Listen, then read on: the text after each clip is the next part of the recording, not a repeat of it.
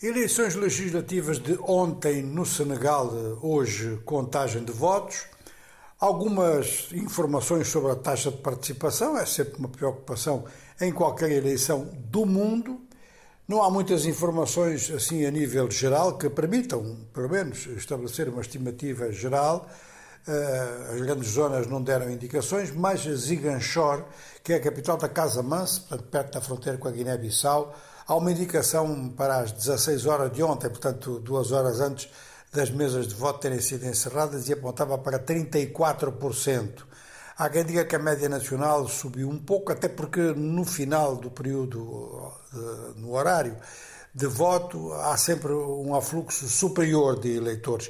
Isto verificou-se muito na Medina, o grande bairro popular de Dakar, onde há 14 locais de voto, onde havia ontem 14 locais de voto, e realmente a partir das 16 horas até às 18 houve, segundo os funcionários eleitorais, um aumento significativo da participação. Vamos ver se na taxa geral isto se aproxima mais dos 50%, muita gente a duvidar disso. Bom, nos cálculos dos partidos, a coligação presidencial diz que ganhou 30 dos 46 departamentos, de forma que, se for assim, naturalmente que tem maioria na Assembleia Nacional.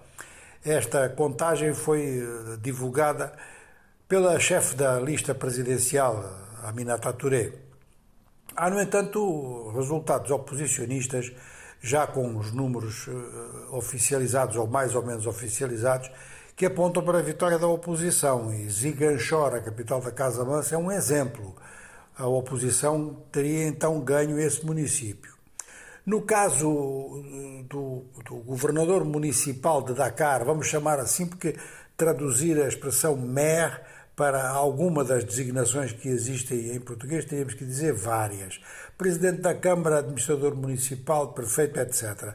Então, o equivalente a tudo isto em Dakar, Bartolomé Dias, que é o chefe, ou melhor, o cabeça de lista uh, da sua lista, do seu movimento, no departamento de Dakar, comemorou a vitória e comemorou mesmo com festa na rua, com festa na Praça da Independência e alguns outros locais de Dakar. Bom, são 161 lugares que estão em discussão e até ao final do dia de hoje esperamos então, ao final mesmo, portanto meia-noite, esperamos resultados mais substanciais, mas é um facto que o Governo está absolutamente convencido pela sua contagem, pela contagem dos seus fiscais de voto, que voltará a ter maioria na Assembleia Nacional. Em Angola, a campanha eleitoral está em andamento e está em andamento, digamos que é talvez a campanha eleitoral, pelo menos até aqui, a campanha eleitoral mais calma, menos exuberante de que temos conhecimento desde 1991. E este facto é acompanhado por um outro. Há sim umas contradições na vida política em geral. Este facto é acompanhado por um outro que é que a oposição, neste momento, está prevista para ter resultados superiores a todos os resultados anteriores. Isto, ao mesmo tempo, é contestado do lado do MPLA, que acha que vai garantir mais ou menos uh, o mesmo resultado que obteve nas eleições uh, precedentes. Agora, a bipolarização, mesmo que uma parte dessa bipolarização possa ser considerada como resultado de uma coligação, que é o caso da UNITA, esta bipolarização parece acentuar-se.